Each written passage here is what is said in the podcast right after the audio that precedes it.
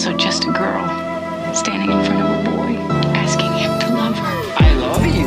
É, quer dizer morena em francês. Jack, I want you to draw me like one of your French girls. What about us? We'll always have Paris. Hello, stranger. Então, retornando hoje ao Supercuts, nosso querido e ilustríssimo convidado, Miguel Forlim. Tudo bem, Miguel? Tudo bem, Thiago. É, quero agradecer mais uma vez pelo convite.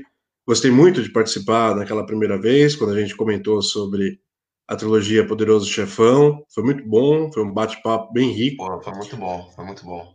Gostei muito, tanto que quando apareceu este novo convite para falar sobre Tenet do Christopher Nolan, é, nem pensei duas vezes, aceitei na hora, para poder repetir aquela experiência boa do passado.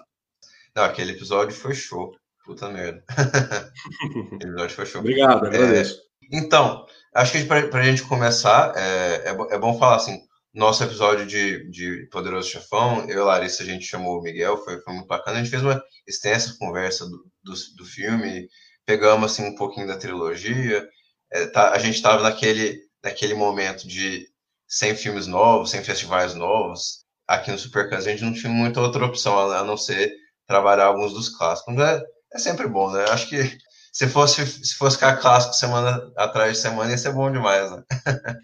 Não, é, e uma das características dos clássicos é justamente ser inesgotável, né? Então, Perfeito, exato. é, sempre tem coisas para dizer, e às vezes é, aquelas coisas que já foram ditas é bom repeti-las, porque algumas pessoas ainda não ouviram, não conhecem. Então, clássicos é uma fonte muito rica e inesgotável de, de conteúdos, de bons papos, de análises e assim por diante. Então, Miguel, eu acho que antes de eu ler a sinopse aqui de Tenet, para a gente dar uma contextualizada dos nossos ouvintes, eu até, assim, te chamando para falar de Christopher Nolan, que é um diretor mais comercial, assim, eu achei que foi uma boa decisão, porque acho que tanto eu como você, a gente sai um pouquinho da nossa zona de conforto, de falar de um, de um, de um cineasta que é, é, bem popular, é bem, assim, é bem amado e odiado, às vezes amado e odiado ao mesmo tempo, né?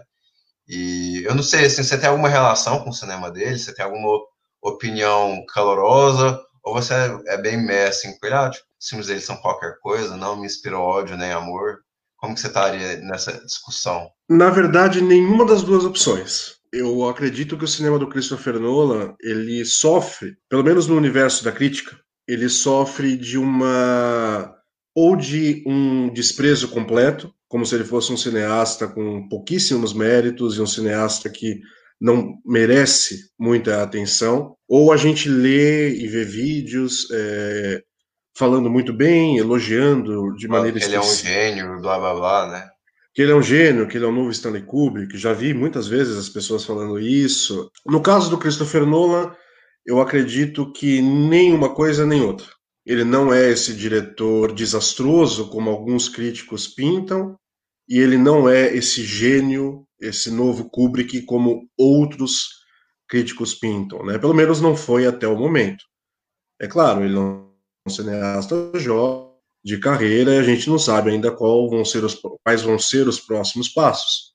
Mas a partir do que Ah. nós já temos em- à disposição, eh, analisando a sua obra em conjunto e levando em conta tanto aqueles filmes mais bem-sucedidos quanto aqueles menos bem-sucedidos do ponto de vista artístico, Comercial e artístico também. é assim, o, o aspecto comercial, a- as boas bilheterias, eu nem entro tanto nesse mérito. Para mim, essa é uma outra discussão. Eu entro mais, de fato, no mérito da- do- do- das qualidades artísticas, porque são as que me importam como enquanto crítico. Com certeza, não, sim, sim, sem dúvida. É, E só- só- eu, eu só comentei a parte comercial porque, querendo ou não, isso afeta como é visto assim, pelo público. Então é, é evidente que nós não tocaremos nesse, nesse, nesse aspecto, assim, né? Mas, Sim, claro. E o que acontece é, às vezes, me parece que quando um diretor adquire uma certa estatura e os seus filmes são muito elogiados e, e são recebidos é, com muito entusiasmo por uma parte, por uma parcela considerável da crítica, geralmente aqueles que não veem no cineasta todos esses méritos e todas essas qualidades acabam pesando a mão na crítica para trazer, para mostrar para as pessoas que, olha, não é bem assim, é, ele não é tudo isso que dizem, só que, no entanto, eles fazem, eles acabam fazendo um trabalho contrário, que é esse trabalho justamente de colocar tudo ali numa. É, colocar ali tudo numa tábula rasa e mostrar que, olha, na verdade ele não é nenhuma coisa, ele não é aquilo, ele é o oposto daquilo. Eu não acho que o Christopher Nolan esteja nesses dois extremos.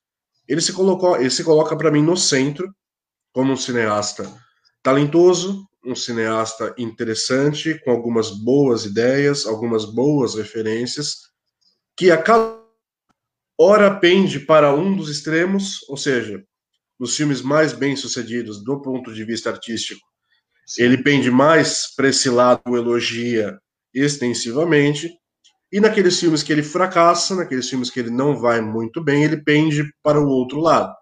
Mas eu o vejo justamente como no centro, como num ponto ali de equilíbrio entre esses dois extremos. Por isso que, respondendo a, diretamente a tua pergunta inicial, eu não, eu não reajo indiferentemente aos seus filmes e nem o considero esse grande cineasta, esse gênio, o salvador do cinema, ou o salvador do cinema de entretenimento, ou coisas do tipo. Queria comentar só uma coisinha a respeito dessa, dessa, desse complexo aí de salvador e de messias do cinema, né? É, é difícil porque assim tem, tem assim uma certa temática no filme, tem um, um, certo tom do filme que é de salvar o mundo, né? Assim, é, teve coisas que eu gostei do filme, teve coisas que eu achei interessante, mas assim, de maneira geral, assim, você assistir a uma grande a uma grande ópera de ficção científica e de tempo, espaço sobre salvar o mundo, de, de maneira assim geral, me cansou, me eu tô cansado disso assim, se eu for se eu tivesse 12 anos, eu teria tenho mais tempo e paciência para para assim mergulhar emocionalmente numa história de salvar o mundo de um cenário apocalíptico, uma terceira guerra mundial assim. A gente teve duas guerras mundiais na história, mas no cinema a gente deve ter umas 20 mil terceiras guerras mundiais, né? Sei lá. É, é difícil você completamente se desvincular dessa imagem do cineasta como, sei lá, os mais críticos tentam pintar ele como o salvador do cinema de maneira irônica, né? Eu também, eu, eu costumo ser mais pró-Nolan de maneira geral, assim, né? Evidentemente.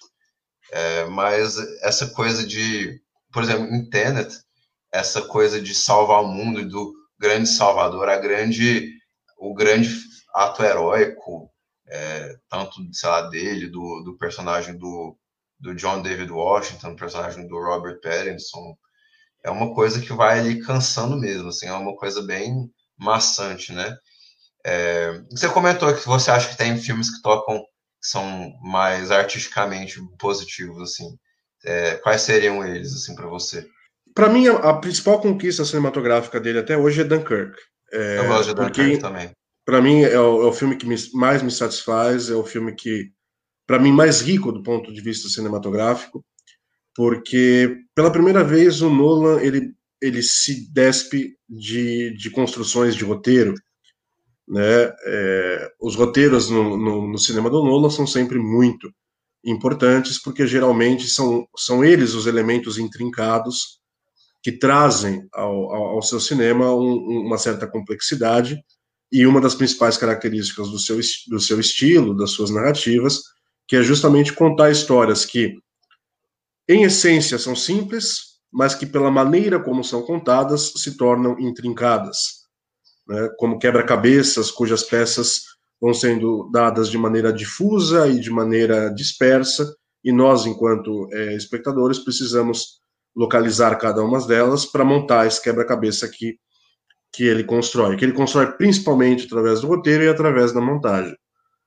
É, em Dunkirk, ele, ele se ele elimina do seu cinema uma dessas suas ferramentas, que até então era uma das principais ferramentas, e ele se vê numa situação nova, e nessa situação nova ele acaba atingindo e obtendo um, um, um resultado muito positivo, e que para mim, é, no cinema do Nolan, essa questão da experiência imersiva, ou seja, ele é um defensor árduo da experiência das salas de cinema, né?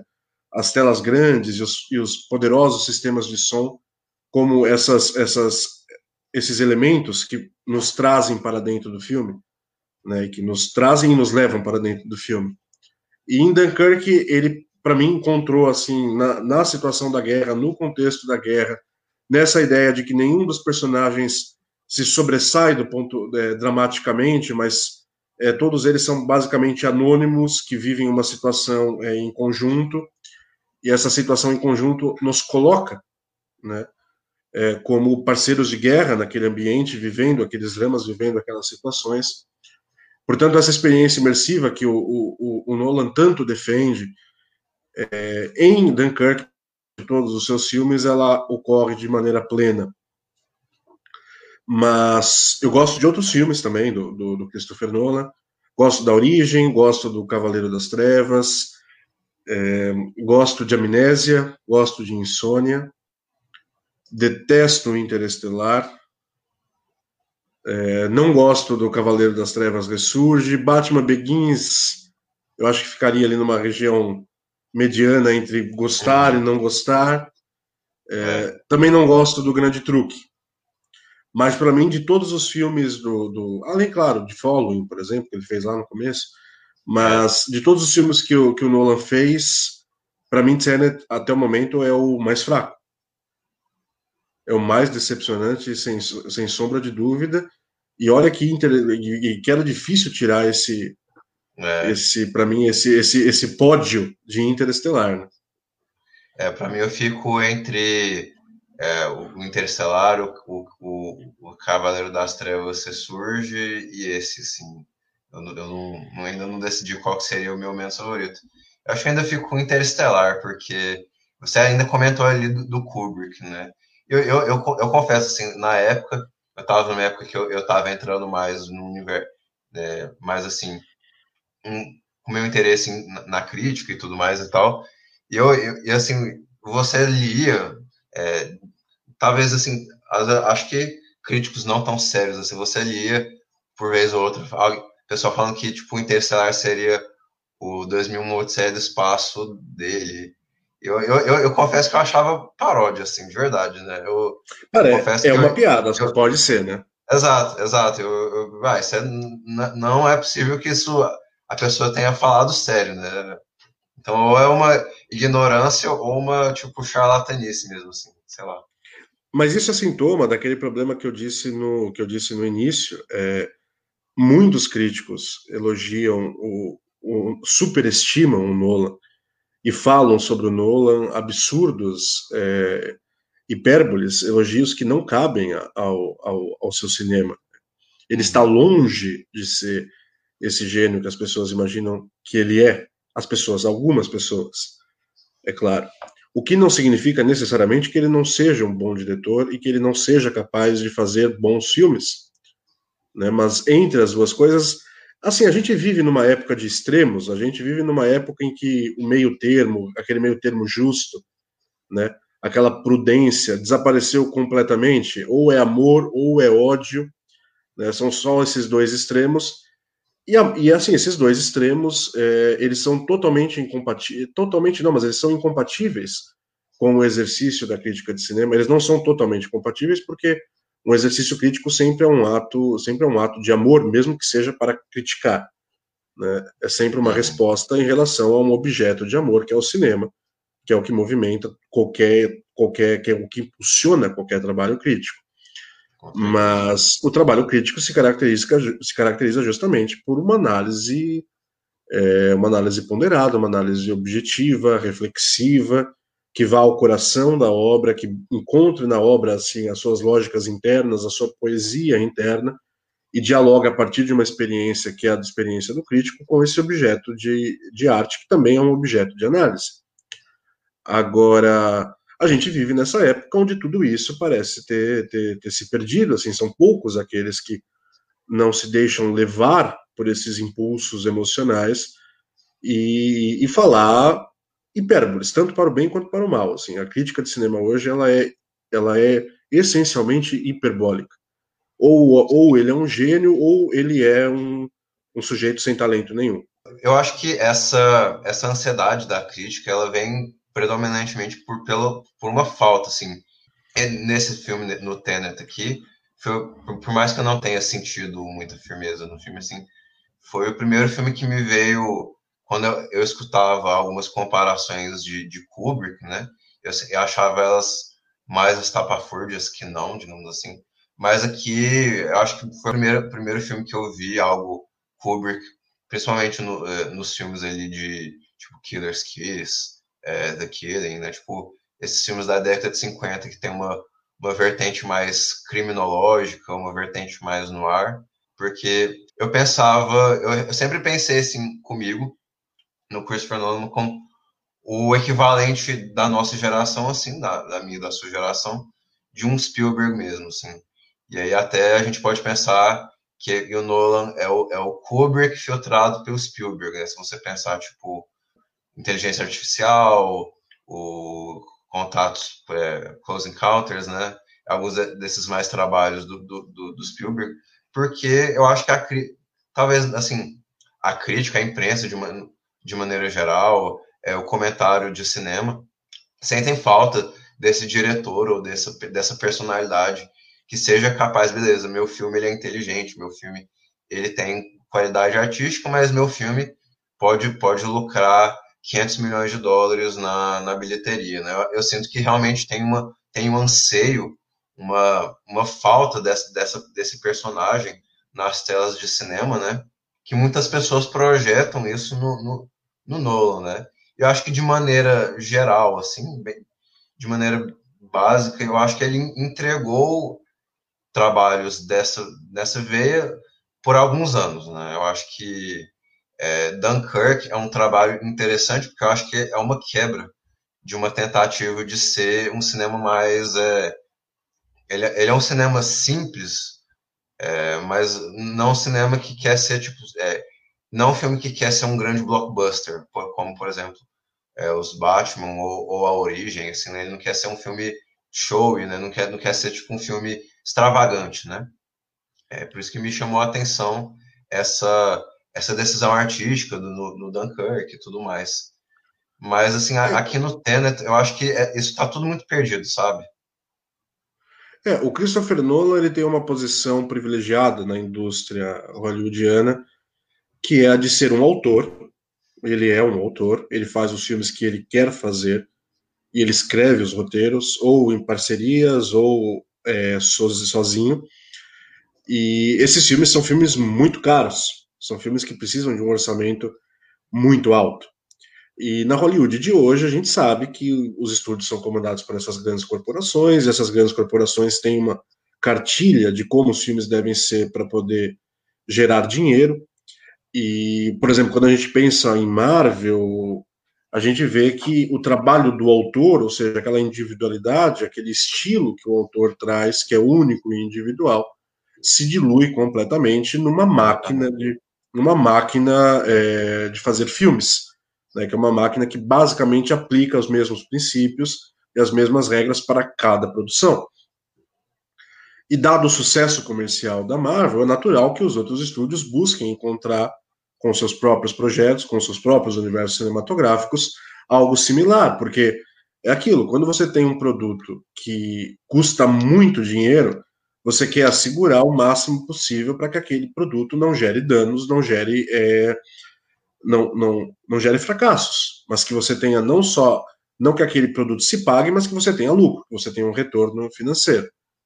Então essa é a regra da Hollywood, assim, e automaticamente, né, quando se tem essa regra, você perde qualidade cinematográfica. Os filmes eles não são mais diferentes entre si, eles são todos muito similares, não há, eles não respiram, assim, não há vida, não há estilo, não há individualidade, não há características próprias, são todos muito parecidos, e como são todos é, nivelados por baixo, são todos muito medíocres, ou até abaixo do, do, do medíocre. E o Christopher Nolan tem essa posição privilegiada de estar ali no coração da indústria e de ainda assim poder fazer os filmes com a sua assinatura, contar histórias que ele deseja contar, com orçamentos milionários, e retorno é, financeiro. Então, olhando por essa perspectiva, até parece natural que, diante, é, dessa, diante desse nível e desse cenário que se estabeleceu, um sujeito com essas características e com essas particularidades, e com bons filmes no currículo, sem dúvida alguma, fosse visto como um grande salvador ou como uma grande figura, como alguém que realmente se destaca do todo. E para mim, assim, é inegável. Ele se destaca dessa uniformidade de produção que se tornou a Hollywood, a Hollywood atual. Mas, novamente, há uma, há, uma, uma tentativa de transformar em hipérbole tudo o que ele faz, de olhar para tudo o que ele faz com tintas e com elogios, que para mim não são condizentes com aquilo que a gente vê na tela. Com né? certeza. Agora, em relação às, em relação às, às comparações com Kubrick, me parece que dois pontos é, se destacam e levam as pessoas a fazerem essas comparações. O primeiro ponto é que o Kubrick também teve, na mesma Warner, né, que é o estúdio no qual o Nolan trabalha, ele também teve, é, num certo momento da carreira, essa liberdade de fazer os filmes como ele desejava fazer, contar as histórias que ele desejava desejava contar. É claro que o Kubrick não tinha, não, os filmes do Kubrick não tinham esse orçamento milionário que nós temos hoje em dia, eles também não davam esse retorno absurdo que os filmes do Nolan, alguns deles, não todos, é claro, mas que alguns filmes do Nolan dão, deram, no caso. Mas o primeiro ponto é esse: ele tem dentro da indústria uma, uma posição parecida com a posição que o Kubrick teve enquanto trabalhava. E o segundo ponto: né, o Kubrick, é, até hoje, ele ainda é muito visto como aquele cineasta racional, com aquele cineasta frio, né, que tem um certo distanciamento dos dramas que narra, das histórias que conta, dos personagens para tudo aquilo com um certo distanciamento, com uma certa é, frieza, tanto que a Pauline Kael e o Jacques Rivette, por exemplo, dois críticos célebres, é, quando na época em que o Kubrick trabalhava, disseram isso, que o Kubrick filmava como um robô, né? Ele não tinha, ele não conseguia filmar ou ele não tinha dentro dele aquelas empatias humanas com os personagens, com os dramas, com os conflitos. É, para mim isso é uma balela, assim, para mim isso é uma incompreensão geral do Kubrick. É, o Kubrick é sim um cineasta racional, é um cineasta até certo ponto frio, mas ele também é ao mesmo tempo humano. Né? É, e muitas vezes as pessoas não foram, não foram capazes de notar essa característica no, no, no, no seu cinema. O Christopher Nolan tem uma abordagem mais fria e mais racional, muito científica, né? não, só, não só em relação aos conceitos científicos de, de viagem no, no, tempo, de viagem no espaço, que ele traz para os seus filmes, mas também na própria abordagem dos dramas. Né? É, ele, evidentemente, ele evidentemente tem um certo distanciamento, ele é mais frio e mais racional em relação às coisas que ele narra e que ele mostra. No entanto, para mim, essa é uma característica, assim, essa é uma diferença primordial entre os dois. O Kubrick, ao mesmo tempo que tinha essa postura, ele tinha a postura oposta, ele tinha essa, essa aproximação humana. E, seu, e os filmes do Kubrick, embora alguns cínicos, outros sarcásticos, alguns críticos, eram filmes muito humanos. O Christopher Nolan tem uma total incompatibilidade, uma total é, incapacidade de trabalhar com emoções humanas. Né? Com certeza, é... para mim, para mim assim, onde onde tem uma divergência maior assim entre os dois, né, é na completa falta de senso de humor do, do Nolan, assim. E o, e o, e o, Total. E o, e o, Kubrick, ele sabe ser, tipo, ele sabe ser ácido, né? Tipo, ele sabe, é, sabe fazer sátira. Acho que a mais célebre é, seria o Doutor Fantástico, né? Mas, assim, em, em vários dos... Acho que tô, na maioria dos filmes dele você tem esse quê de, de sátira, esse quê de, de tipo... É, eu critico porque eu sou assim também, sabe? Então, é, eu, eu, realmente vejo. E, e, no, e no Nolan, assim, tem, uma, tem algumas piadas que você vê no trailer, assim, que quando elas são, tipo, no, no trailer de Tenet, né, que quando elas são transcri transcritas para o filme, que são, assim, é, assim, paupérrimos, paupérrimos mesmo, não tem nenhum impacto. É, o, o, eu, eu ainda achei que Tenet é, é um dos filmes mais bem-humorados do Nolan, o que não quer dizer que esse humor funcione. Exato. Mas pelo menos há uma tentativa. De, é, pelo menos há uma tentativa de ser mais bem-humorado. E o que você comentou para mim é perfeito. É, o Kubrick, o Kubrick ele era muito frio e muito racional na construção dos filmes, né, na, na mise-en-scène, na, na montagem, na maneira como ele movimentava a câmera, e tudo assim, ele era muito frio, ele é muito racional, porque ele também era muito perfeccionista. Né? Você percebe nos filmes do Kubrick o controle do diretor por detrás de cada plano, de cada movimento, de cada escolha visual, de cada escolha sonora. Isso, isso no cinema do Christopher Nolan já não existe, porque o Christopher Nolan, como, como é, diretor de mise-en-scène, como diretor de elementos visuais, como diretor de montagem, ele é muito problemático. É, você vê nos filmes do, do, você vê nos filmes do Christopher Nolan assim uns erros assim de continuidade, erros ali internos dentro do próprio quadro, uma dificuldade enorme em estabelecer geografia de cena. Né? Você, é, é, difícil se localizar nos, nos cinemas, nos filmes do Christopher Nolan em certas cenas, porque ele não consegue estabelecer ali a partir de perspectivas, a partir de visões, onde está cada personagem, o que, que está acontecendo. Ele tem esse problema até hoje. Né, e não melhorou, assim, ele, ele, continua no mesmo estágio que estava anos atrás. E esse é outro ponto. O, o Christopher Nolan tem, na construção cinematográfica, essa abordagem mais racional e mais fria, só que ele não tem, tematicamente, ali entre os personagens, no desenvolvimento das histórias, ele não tem esse humor, ele não tem essa visão sarcástica, ele não tem essa visão dramática, falta sensualidade e erotismo aos filmes do, do, do Christopher Nolan. Por exemplo, quando a gente pensa em De Olhos Bem Fechados do Kubrick, ah, tá. né, ali a capacidade que o Kubrick tem de filmar erotismo é absurda.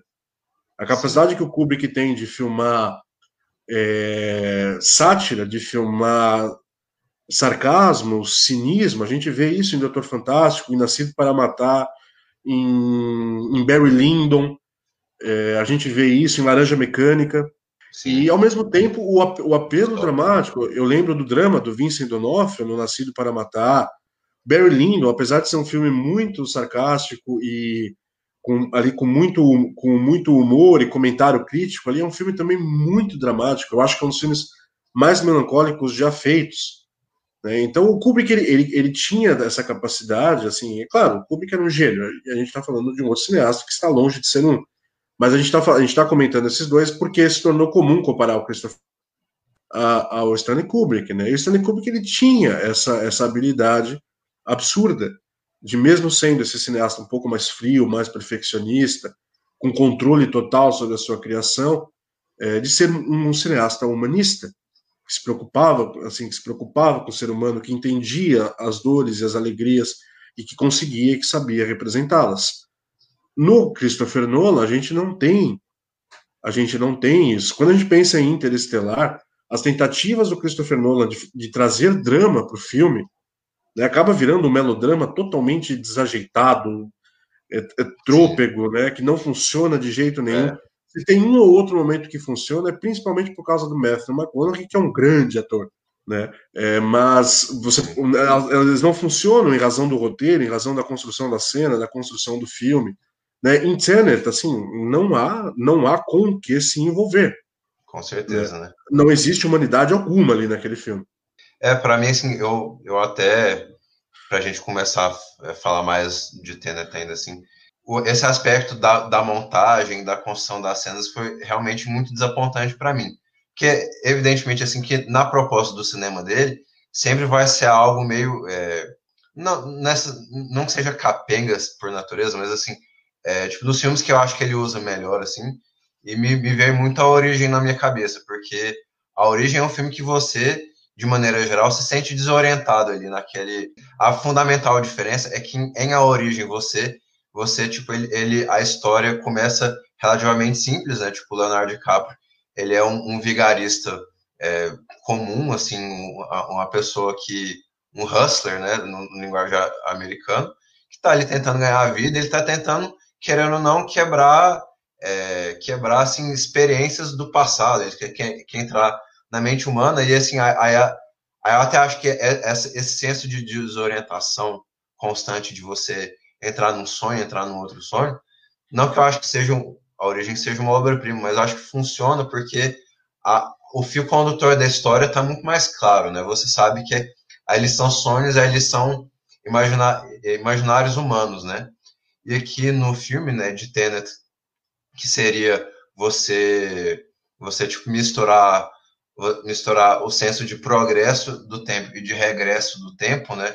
De, eu acho que a, a, a coisa se confunde muito, né? Você não conhece os personagens, aí você e mesmo assim, é, uma subutilização dos atores, né? De, de você tipo, ter um é um grande ator, eu, eu acho um grande ator o Robert Pattinson, e você assim é, simplesmente tipo usar superficialmente o charme dele e você não entrar ali naquelas emoções e, e, e, e aí entra muito pro eu acho que tem das piores dos piores quesitos de Interestelar de que é esse dramalhão muito capenho, né? De você de como eu falei no início do, da nossa conversa, de ser um filme do fim do, sobre o fim do mundo, sobre o mundo acabando, assim, vai tudo, tudo para água abaixo e você não, não conhece aqueles personagens, né?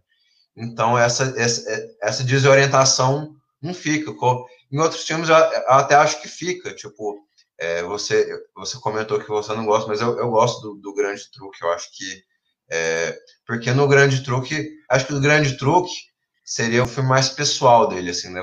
Você tem é, a, a natureza das natureza humana é retratada de forma menos fria no Grande Truque, né? É uma, é uma, ali é uma rivalidade, ali é um, ali é um filme de esporte, né? É algo que, de maneira geral, ele trabalha muito mal, assim. Ele não é alguém que fundamentalmente entende as emoções humanas e as motivações humanas. E eu acho que, assim, ele, ele meio que espera que, colocando um cenário de agentes secretos e, e guerras, grandes guerras e grandes, é, grandes disputas de poder, que isso vai ser suficiente para levar a gente no filme. Eu acho que não é assim, não é. É, é, a origem, isso que você falou, eu concordo, né? A origem, apesar de ter toda aquela estrutura de sonhos dentro de sonhos e diferentes temporalidades, a Origem tem um filme, um fio condutor simples com o qual, é, cada, com o qual todos os espectadores podem, de certa maneira, se relacionar. Né? Que é um homem atormentado por um acontecimento do passado e que deseja, e que deseja acima de tudo, poder seguir em frente né? e poder reencontrar o, os seus filhos. Né? Então, essa é uma história, assim, essa é uma história simples, de fácil compreensão, e com a qual a gente pode a gente pode se relacionar. Aí você coloca, é claro, um ator como Leonardo DiCaprio, uma atriz como a Marion Cotillard, você pinta com algumas cores ali para dar mais intensidade, e aí você tem um envolvimento do espectador com aquele drama, com aquele drama narrado. E mais, embora a gente fique desorientado e a gente não entenda muito algumas coisas ali, pelo menos num primeiro momento que estão acontecendo, é, nas revisões, eu já tive a oportunidade de rever a origem mais de uma vez, é, a origem vai se a origem vai se encaixando e vai se tornando e vai se tornando mais compreensível. E nessa primeira nessa primeira experiência, mesmo que você não entenda completamente aquilo que foi mostrado, como você se envolveu emocionalmente, esse fato de você não ter compreendido a totalidade das coisas não é suficiente para que aquela experiência seja necessariamente insatisfatória. Né? Ou seja, você pode sair um pouco, um pouco confuso, não entendendo alguma das regras do jogo, como algumas coisas aconteceram, mas é, valeu, você se envolveu emocionalmente com aquilo e, por se envolver emocionalmente com aquilo, você embarcou na viagem. Em isso não acontece. Né? E o Christopher Nolan me parece ciente, de, me parece ciente de que é, é necessário embarcar viagem, mesmo que a gente não compreenda algumas coisas. No começo do filme, aquela personagem que fala para o protagonista, basicamente ela apresenta para o protagonista e para nós alguns dos princípios temporais e dos conceitos temporais que vão ser é, que vão estar muito presentes ao longo do filme. E, em certo momento ela diz para ele: é, não tente entender, apenas sinta. Né? Parece um recado, parece um conselho que o Christopher é. Nolan está dando para nós. Assim, olha, eu vou te apresentar alguns conceitos, alguns paradoxos que são de difícil compreensão. Assim, não tente ficar entendendo. É, apenas sinta, embarque na viagem e se divirta, né? Tudo bem. Concordo. É, é, é, é meio que a, a, a incapacidade do filme de seguir esse princípio básico, né? Ele é, é, exato assim. O próprio filme não segue esse princípio. Exatamente. É porque é, eu até comento, eu até comento no meu texto que filmes de difícil compreensão, que não são muito claros, que, claros e que desorientam o espectador, abundam ao longo da história do cinema. Né? É, se a gente pegar, por exemplo, é um filme como, e aqui eu vou, eu vou usar esse exemplo, porque é um outro, é um outro cineasta que pensou e refletiu e que trabalhou também muito a questão do tempo, né, que é o Espelho do Andrei Tarkovsky. Uhum. O Espelho do Andrei Tarkovsky é o filme mais fragmentado dele, é o filme de mais difícil compreensão, porque você não consegue se localizar muito claramente no momento em que as coisas acontecem. Você não sabe, às vezes, quando é passado, quando é presente, as coisas se confundem. Né? É, mas há, há, se estabelece naquele filme uma relação emocional com aquilo que você está vendo, e mesmo que você não compreenda, você já está, é, você já entrou no barco, ou seja, você já entrou no trem. Então você segue o caminho, e aí você segue o caminho para descobrir qual vai ser o destino final. É, num filme como. Nos filmes do David Lynch, que também são de difícil compreensão, como Cidade dos Sonhos, que chega num momento ali que a gente não, entende o que está acontecendo, são muitas informações e paradoxos e, e, e, aparentes inconsistências, não são inconsistências, mas num certo momento parecem ser inconsistências. É, ainda assim, a gente embarcou emocionalmente, e a gente embarcou por dois motivos, né? Primeiro, porque se estabelece uma relação emocional com aquilo que está sendo mostrado, e porque esses são diretores que têm muito a oferecer do ponto de vista visual, do ponto de vista sonoro, de montagem. São dois formalistas, são dois criadores de formas. O Christopher Nolan não é. Então, o Christopher Nolan, ele tem esse problema em Tenet, que é a gente não cria nenhum tipo de elo emocional, a gente não se importa com aqueles personagens, com aqueles dramas e com aquela história, e não nos sobra muito, ou na verdade não sobra nada, né, para acompanhar, ou para ver, ou para ouvir, além da história, que é uma história que não é engajante, que é uma história que não, que é uma história que não nos atrai.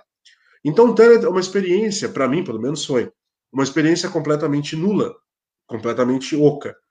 É, eu não me interessei por nada daquilo que eu vi, nada daquilo que eu vi me chamou a atenção, né, formalmente.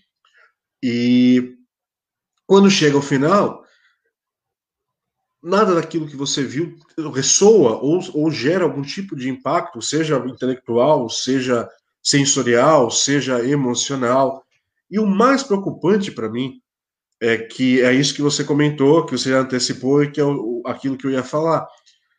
É, o Nolan parece querer fazer uma coisa e durante o filme ele faz o contrário. Porque ele diz em certo momento, não tente entender, apenas sinta, só que o filme é, está repleto de diálogos tentando explicar para nós e para os personagens o que está acontecendo. E ao mesmo tempo que ele parece, assim, é óbvio, ele, ele deliberadamente não nos fornece nenhuma informação sobre o protagonista. O protagonista não tem nem nome. Né? Ele é definido como protagonista. E a gente não sabe, a gente não sabe de onde ele veio, a gente não sabe quais são, é, qual é a personalidade dele, quais são os gostos dele, qual é a visão dele, a gente não sabe nada disso. Então, tudo bem. É, ele parece nos dizer, ele faz questão de não nos dar nenhuma informação a respeito dele. Portanto, não sabendo nada sobre ele, a gente não tem também muito como criar algum elo, como criar alguma ligação com aquele personagem. No entanto, no próprio filme, ele vai fazendo o personagem criar elos de ligação com os outros personagens e ele espera que nós nos importemos com esses elos, que é, aquele, é o principal elo que ele cria com a esposa do personagem do Kenneth Branagh, e com o Robert Pattinson, uhum. né? Mas assim, são todos personagens unidimensionais, para não dizer que eles não têm dimensão alguma. Vamos, vamos ser um pouco gentis aqui dizer que pelo menos eles são unidimensionais. Personagens com, com os quais nós não, não, nos importamos, personagens pouquíssimo carismáticos. Né? É, pelo menos se eles fossem, por exemplo, é, 007, e aqui é um dado, para mim é um dado importante. É, esse filme é um filme que busca assim, subverter e dialogar diretamente com características dos trilhas de espionagem e mais especificamente a franquia 007. Tanto que o vilão do Kenneth Branagh é um típico vilão do 007, caricato, Sim. escandaloso e com planos mirabolantes de, de, de destruir o mundo. Uhum. Né? É, e o personagem, e é, e é, uma, é uma coisa interessante, né? o 007 ele também, ele também, embora ele tenha o nome James Bond, ele é primeiramente identificado pelo seu número em série. Né? Então ele é apenas mais um de tantos outros. E a gente não sabe muita coisa sobre o 007. A gente não sabe qual é o passado dele, qual é a visão de mundo dele. O que a gente, o que a gente acompanha é o James Bond encarando missões e fazendo de tudo para ser bem sucedido nelas. Né? No entanto, James, a, a franquia do James Bond sempre foi muito boa, sempre é, soube muito bem criar um charme ao redor do personagem. Com certeza. A ressaltar algumas, algumas, algumas das preferências, o tipo de carro que ele gosta, o tipo de bebida que ele bebe, o tipo de roupa que ele veste. E sempre teve atores muito carismáticos interpretando. Sean Connery, recém-falecido, aliás, vale a menção, claro, esse Vale gigante menção, no cinema. É, menção. é, Roger Moore, Pierce Brosnan, sempre foram atores muito carismáticos. Então, embora a gente não saiba muito sobre aquele personagem, aquele personagem tem ali ó, ao redor dele toda uma imagem construída que é uma imagem que nos chama, que é uma imagem que nos atrai, né, que é uma imagem acima de tudo carismática. Em, é, em Tenet não há absolutamente nada disso. Né? É, falta carisma. Eu gosto muito do John David Washington, eu acho ele bom ator e eu acho ele uma figura carismática, mas ele está menos carismático do que ele é em Tenet. É, ele, ele foi sabotado por um personagem que assim não tem absolutamente nada de interessante ou nada que, que, que se destaque, e o, e o mesmo vale para os outros. Robert Pattinson está completamente desperdiçado no Com filme. certeza. E, e há essa tentativa do Christopher Nolan de criar elos e de fazer com que nós nos importemos com esses elos, elos, sendo que nós inicialmente já não nos importamos com os personagens, portanto vamos nos importar menos ainda com as relações que eles criam com outros, é, com outros personagens. Tanto que no final do filme, quando tem aquele diálogo do Robert Pattinson com o, o já no finalzinho mesmo, Sim. que é um diálogo sobre amizade, né? Aquele diálogo está totalmente deslocado uh, no filme, assim, não foi criado no- nenhum elo de amizade entre aqueles dois personagens. São dois personagens se ajudando ali em prol de uma missão. E aí vem aquele diálogo sobre amizades, não ressoa, não tem impacto nenhum, assim, é totalmente oco, totalmente vazio, como o restante do filme inteiro. É, eu não diria que eu não diria que tipo, esse, esse diálogo foi um baita diálogo, mas assim, no contexto do filme, que não tem nada de pessoalidade, não tem nada de emocional, aquele diálogo, tipo, eu, eu deu aquele diálogo que eles dão uma certa uma, uma certa empatia mútua ali de, de missão cumprida, né? E fica aquela noção, tipo, nossa, o filme podia ser mais disso, assim, né? Não que tenha sido uma grande cena para mim, porque, como você bem falou, eu concordo, tá deslocado da- do fio condutor emocional do filme, né? Mas assim, podia ser mais aquilo. É, e o John David Washington e a, e a esposa do Kenneth Branagh, que acho que é, é, é Debicki, né? Elizabeth Debicki, se não me engano. Isso, É a coisa dela, né? mais próxima que o filme tem de, de, de ter uma relação interpessoal, mas é tudo também mal explorado, é mal, mal investigado, mal, mal trabalhado mesmo, assim. É, o Nolan, o Nolan, no fundo, ele parece indeciso em relação ao filme que ele deseja fazer, ao tipo de filme que ele deseja é, que ele deseja construir, né? Para mim tem muitas é, inconsistências ao longo da ao longo da narrativa é, que vão na contramão daquilo que parece ser a tônica ditada pelo próprio Nolan ainda no começo do filme, né? O Nolan parece estabelecer assim, veja um filme por esse prisma, por essa perspectiva. E aí ao longo da história ele vai introduzindo e colocando e colocando aspectos e elementos que estão na contramão do que parece ser essa tônica inicial. É, não que isso seja algo necessariamente ruim, mas precisa ser muito melhor trabalhado para que funcione. Né? Tanto que no meu texto eu menciono em certo momento que em certo, em certo, uma certa cena ali da, da- da- do filme, eu me questionei se o Nolan não estava eh, fazendo uma grande piada interna sobre o, o seu próprio cinema, sobre a sua própria eh, carreira, e sobre esse filme em particular. Eu lembro que no final, quando eh, o personagem do Kenneth Branagh e a esposa estão no iate, e já bem no final mesmo, né? E aí o personagem do Kenneth Branagh, em certo momento, pergunta para ela assim, você não está entendendo nada, né? De maneira jocosa. Uhum. Parece novamente uma fala direcionada para nós. Né, brincando do tipo, olha, eu... é, então em, em, um ou outro momento piada, mas não, no, no, final no final do filme com a impressão de que não é uma grande piada, até porque o Nolan para mim ele é sisudo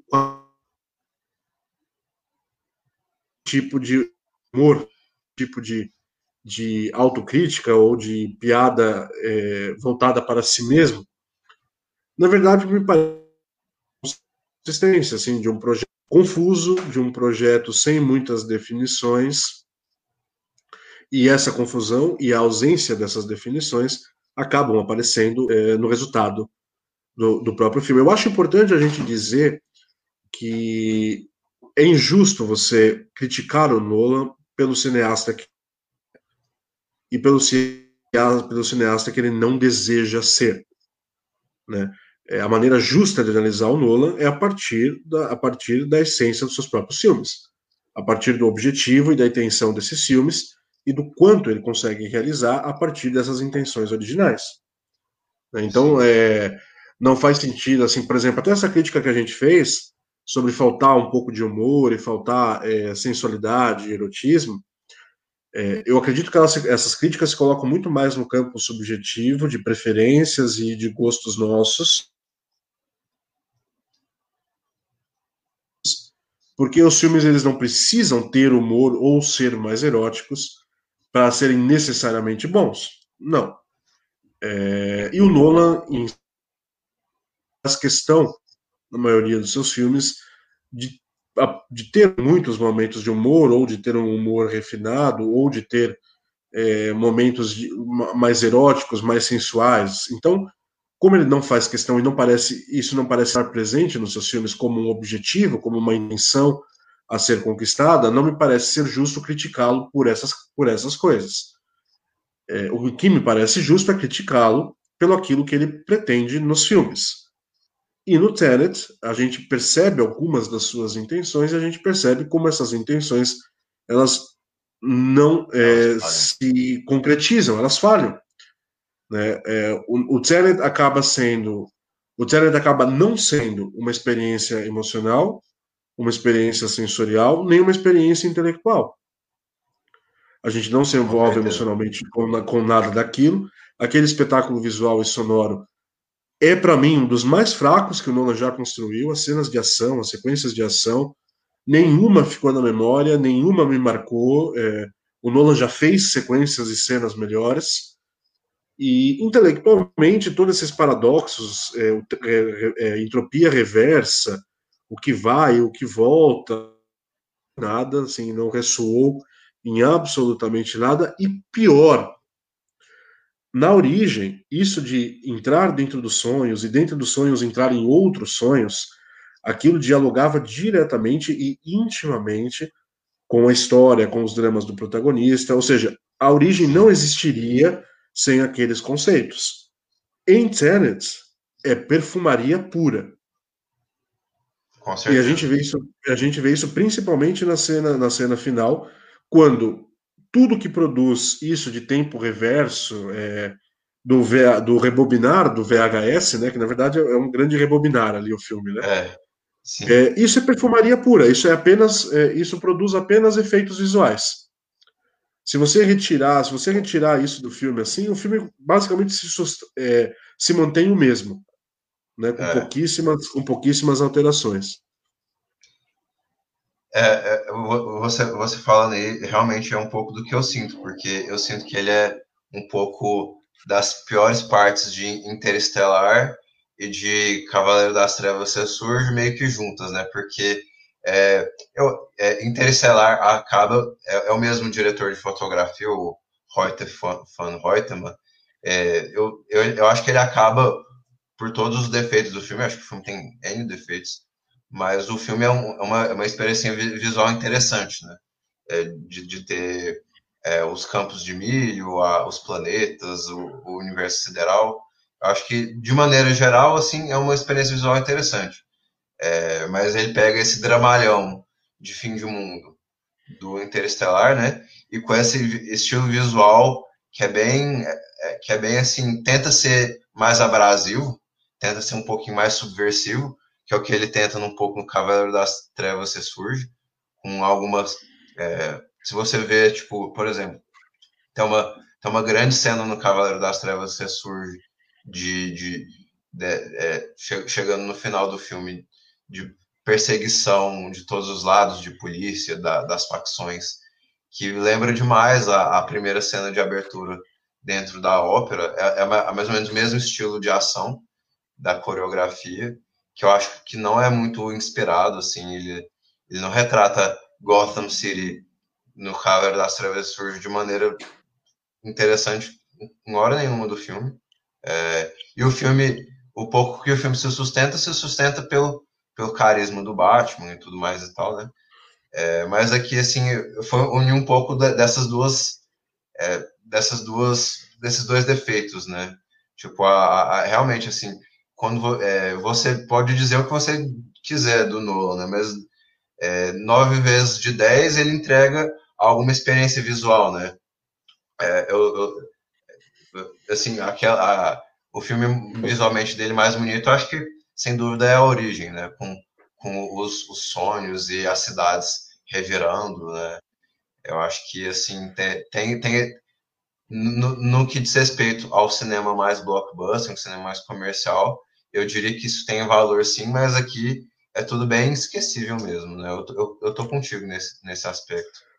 É, para mim, o filme visualmente mais, mais bonito e interessante do Nolan é o Dunkirk. Uhum. Né? Dunkirk, Dunkirk tem umas composições, uns enquadramentos, umas sequências, a maneira como ele trabalha, a, a, como ele filma as cenas na praia, como ele filma as cenas e as cenas no céu, ali com, com o piloto, né, interpretado pelo, pelo Tom Hardy. É, uhum para mim é, é o filme visualmente mais interessante assim de longe do, do Nolan, mas eu concordo com você também em relação à origem. É, eu é. acho que tipo em Dunkirk, Dunkirk é o filme dele que tem mais cinema, que tipo as imagens, é, as imagens elas dizem além das próprias imagens, né? E a, a origem é um cinema um pouco menos é, rebuscado, um pouco menos sofisticado, mas assim as imagens da origem, se você for pegar tipo no, no orçamento feito para conduzir aquelas imagens, assim, eu acho que elas são mais bonitas. É só nesse sentido que eu queria dizer. Eu concordo sim, que sim. em Dunkirk há mais cinema. Eu concordo com isso. Assim. É, e assim, o Dunkirk é aquilo que eu já tinha comentado anteriormente. Né? Dunkirk é, é uma, foi uma grande ousadia por parte do, do Nolan, porque o Nolan é um cineasta que é um cineasta que que senta, vamos dizer assim, né? É, eu não quero usar o termo muleta, porque não é exatamente disso que se trata, mas os roteiros trincadas, a uhum. não linearidade do, do, das narrativas, os diálogos, os diálogos explicativos, assim, são uma característica muito forte do cinema do Nolan. E em Dunkirk ele se livrou de tudo isso. Dunkirk tem pouquíssimos diálogos, Dunkirk não tem nenhuma trama intrincada, a, a complexidade da montagem. Né, e da montagem e, da, e, da, e das, da, dos diferentes tempos narrativos das três sequências, das três grandes sequências principais é, principais do filme. E assim, esse saiu bem.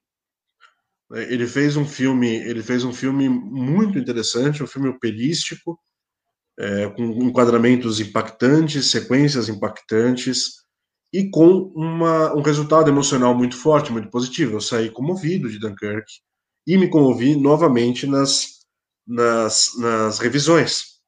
Uhum. Agora, agora em Tenet, é interessante que Tenet venha logo depois de Dunkirk, né? Porque eu pensei que Dunkirk talvez fosse fosse começar uma nova etapa. Diferente, né?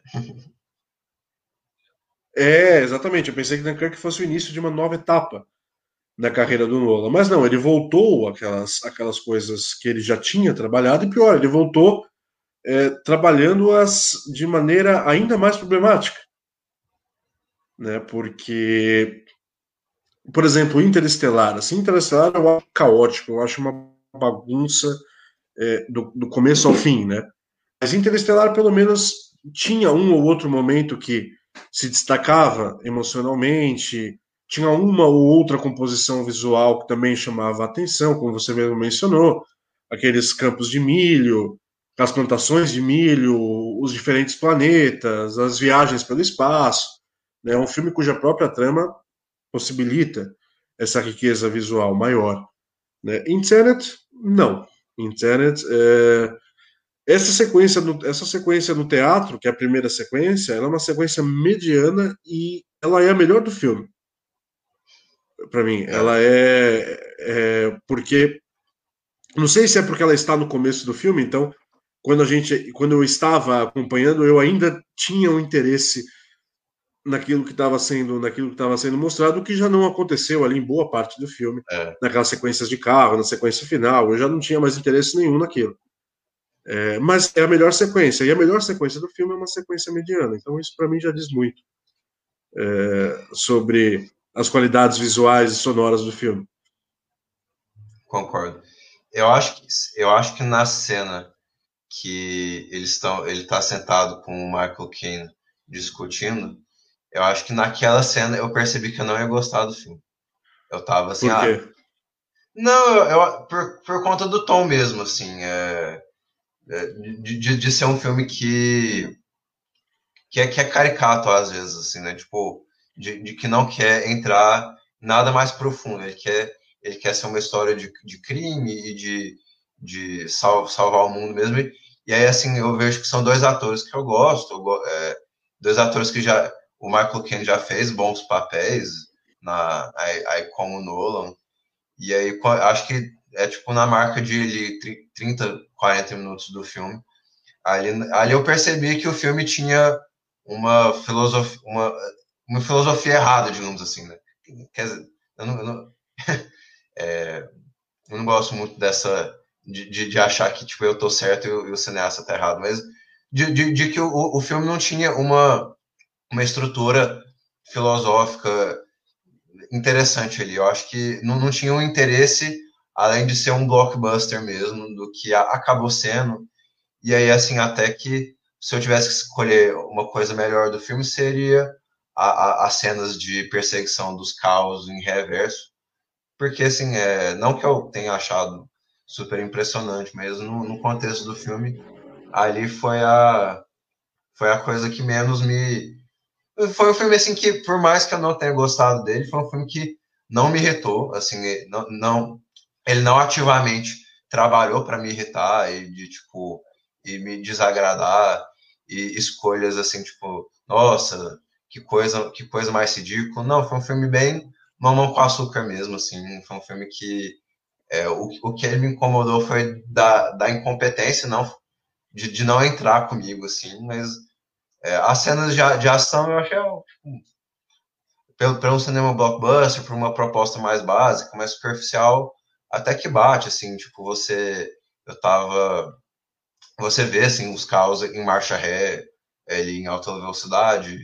É, de, de, novo assim tudo muito básico né? Nada muito nada muito sofisticado intelectualmente né? Mas é, me deu um gostinho de ah beleza não, não vou pedir meu ingresso de volta mas é mas eu concordo eu concordo com tudo que você disse aí e acho que a gente já é. pode encerrar a nossa conversa. A gente, ou você quer adicionar mais alguma coisa? Não, só, só vou fazer um comentário final em relação ao, ao que claro, você claro. falou agora, é, sobre estar na média ali de, de blockbusters atuais, né? É, Para mim, o filme é uma, é uma decepção.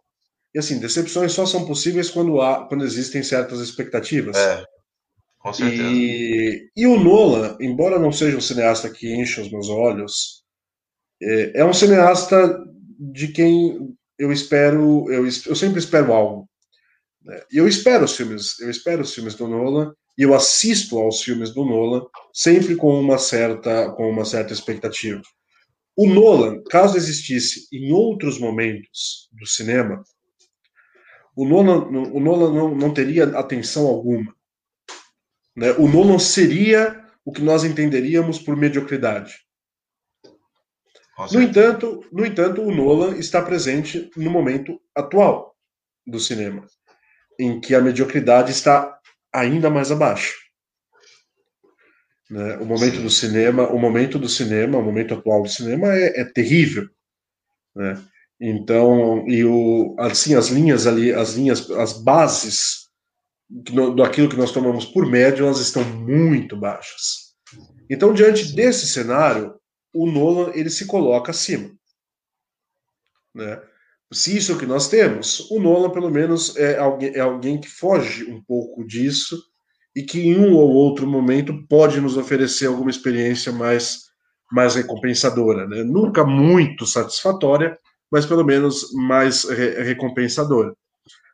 E a, e a decepção com Tenet veio justamente da, da, da constatação de que Tenet é um filme que se encaixa perfeitamente na mediocridade do que é o blockbuster atual.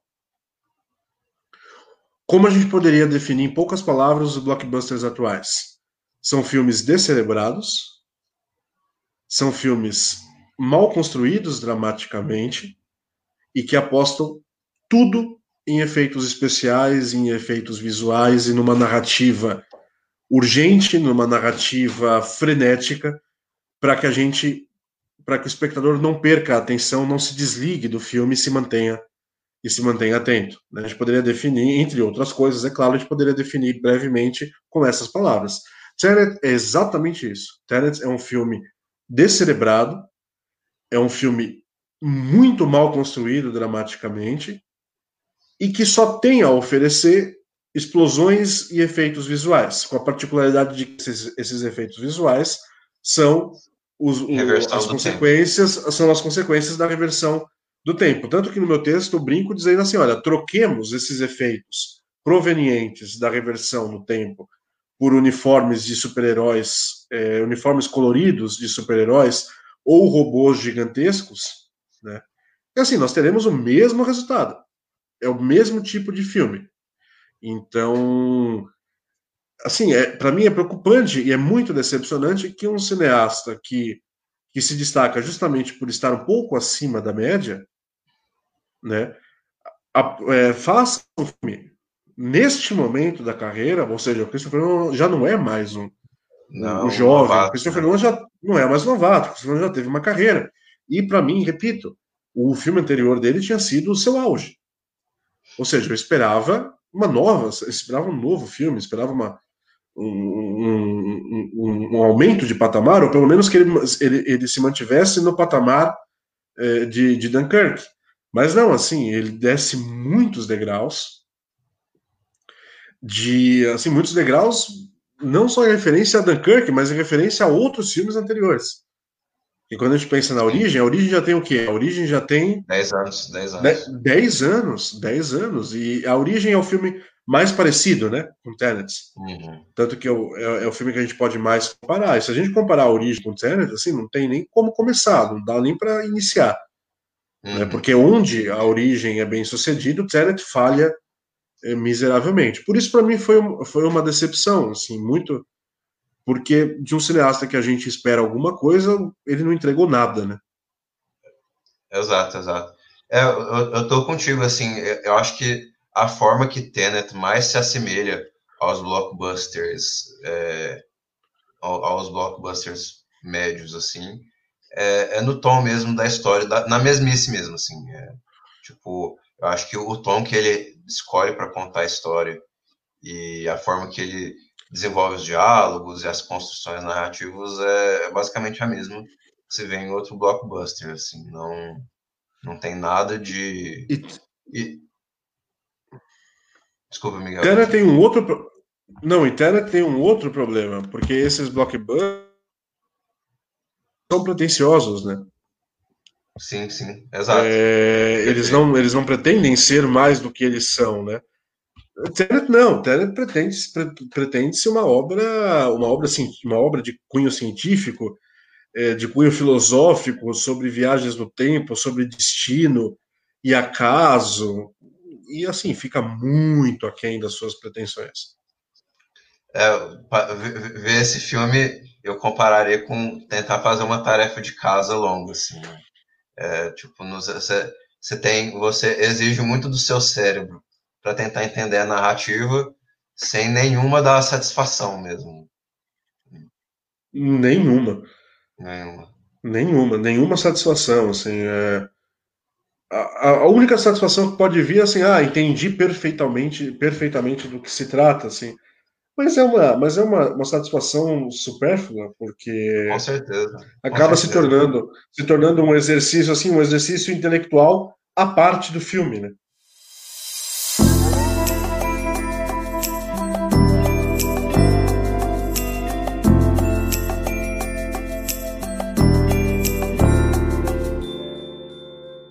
Bom, acho que a gente, é, para um filme não muito é, de não muito destaque, a gente até falou bastante dele.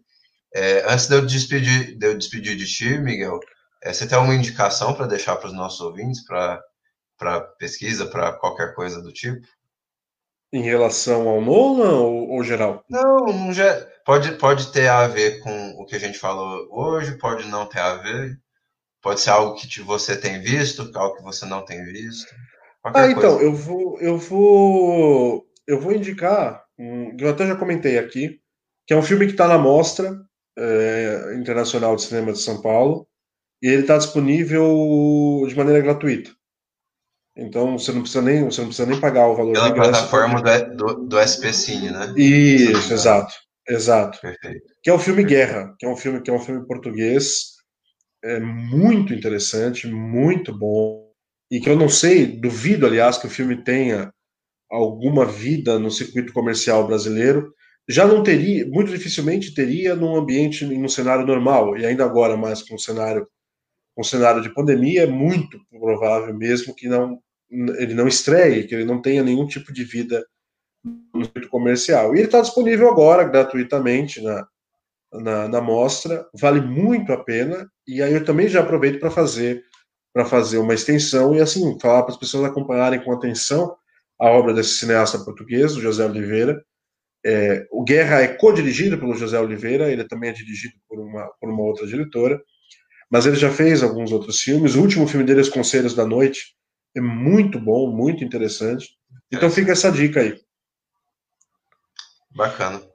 E uma perguntinha aí para você, porque pelo eu tenho visto assim, a gente tem acompanhado o Olhar de Cinema, a Mostra de São Paulo.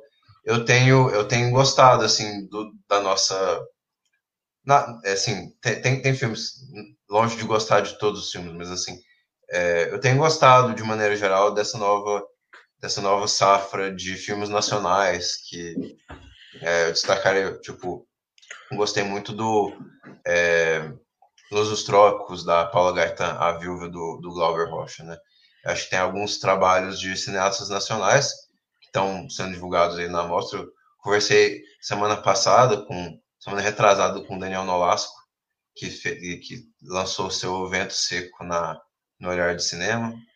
E acho que tem tido, assim, um, meio uma pandemia, né? Eu acho que eu, eu contaria, assim, mais de cinco, seis filmes aí nessas mostras que eu, que eu achei bem interessantes, filmes todos nacionais, produções nacionais, né? Tipo, é, o, é, o, um diretor, um diretor basicamente estreante, o Del, Del Cardoso fez um, é, um filme que chama Cabeça de Negro, que eu achei interessante também. Então, assim, tem, tem, acho que tem muita gente nova, é, gente nova, gente velha. Tipo, eu, eu, eu e Larissa, a gente falou de Sertânia, do Geraldo Sarno, lá em, lá em agosto ou setembro, lembro, que a gente gostou bastante. Então, acho que tem, tem tido boas obras de cinema nacional ao longo desse ano. Um ano tão fatídico para nós cinéfilos, né? Não, sim, é, assim, mostra essas grandes mostras com muitos filmes na, na programação, elas sempre reservam surpresas.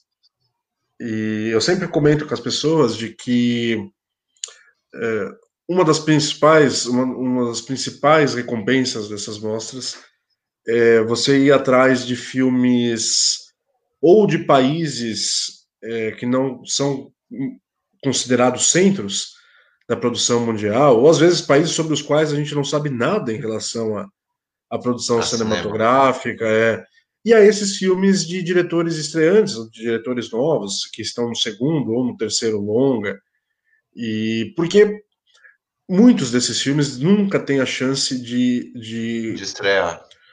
É, de usufruir assim de uma vida, ou seja, de estarem disponíveis para que as pessoas assistam, para que as pessoas vejam. Né? E as mostras são as mostras são eventos que possibilitam justamente isso, que as pessoas assistam a filmes que em outras circunstâncias elas não teriam como é, como assistir. E parte assim integrante dessa experiência é justamente a descoberta de, de filmes que sobre os quais a gente nada sabia, nada tinha lido, e de repente a gente se vê diante de uma, diante de uma experiência é uma experiência muito recompensadora, muito frutífera, né? É, aliás, essa, isso é, esse é um ponto interessante, assim, é muito bom estar diante de um filme sobre o qual a gente nada sabe.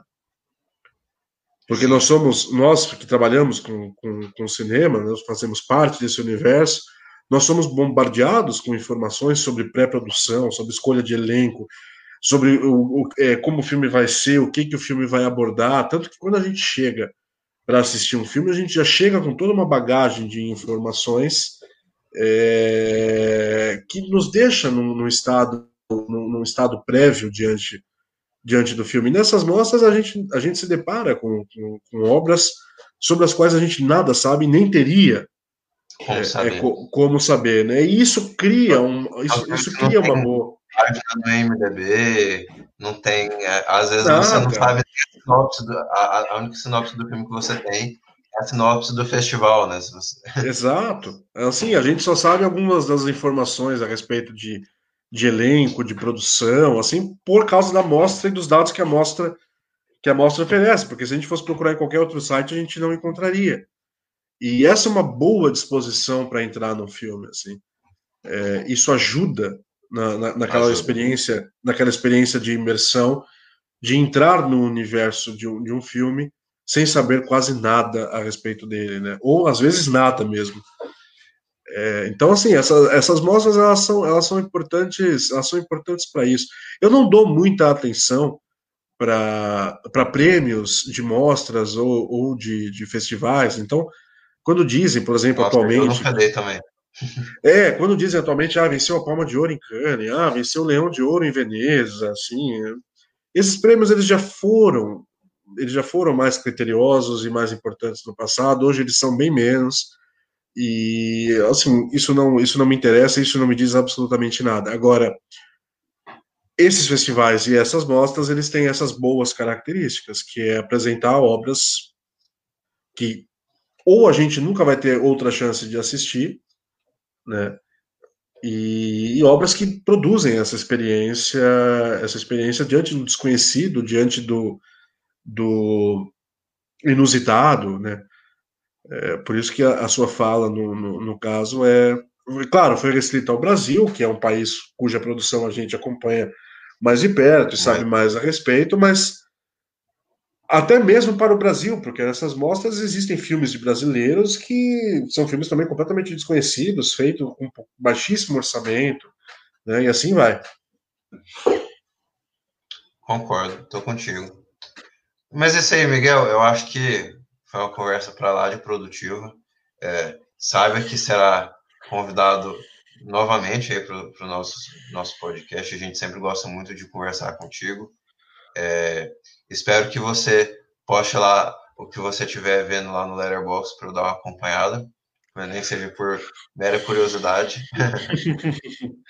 eu, ah, eu agradeço sempre ó, o, o convite, é sempre muito bom participar. E tanto para falar bem quanto para falar mal, brincando, é claro. Sim, sim. É, mas é sempre bom, é, eu, eu, sempre aceito de bom grado. E pode convidar novamente que eu estarei aqui sem dúvida nenhuma. Em relação ao Letterbox, é, eu tenho a conta no Letterbox, mas eu uso muito pouco. Eu quase não coloco nada lá, até mesmo porque eu esqueço, eu não criei o costume. Então eu acabo eu acabo esquecendo, mas quando eu lembrar, sim, faz coloco parte, lá, sim, parte. sem dúvida. É. faz parte. Não, mas é isso aí, Miguel. Muito obrigado mesmo. Eu acho que só agradecer a nossa conversa de hoje. É, Para a gente encerrar, que divulgue aí, por gentileza, seus, é, seu trabalho para os nossos ouvintes, onde eles podem te acompanhar nas redes sociais, na, no, você comentou do estado da arte.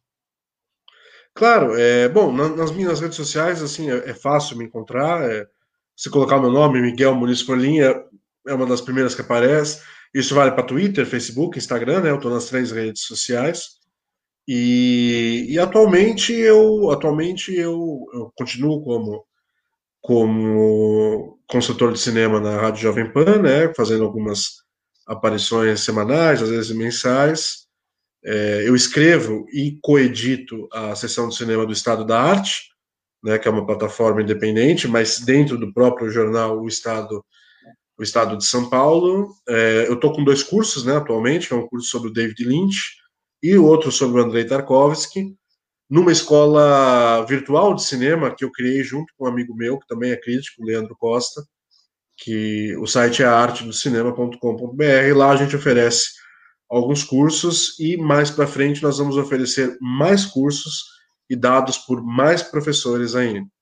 A nossa intenção é realmente transformar aquilo numa escola eh, virtual de cinema, com várias opções, tanto de professores quanto, quanto de cursos. Mas é, essencialmente e regularmente essas são as minhas essas são as minhas atividades.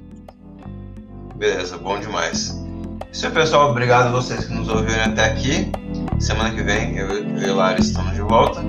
Tchau, tchau e até a próxima.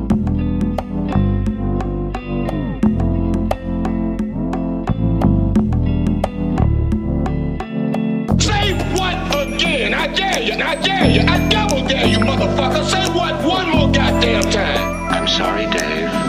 I'm afraid I can't do that. He told me, keep your friends close, but your enemies closer. The Force will be with you.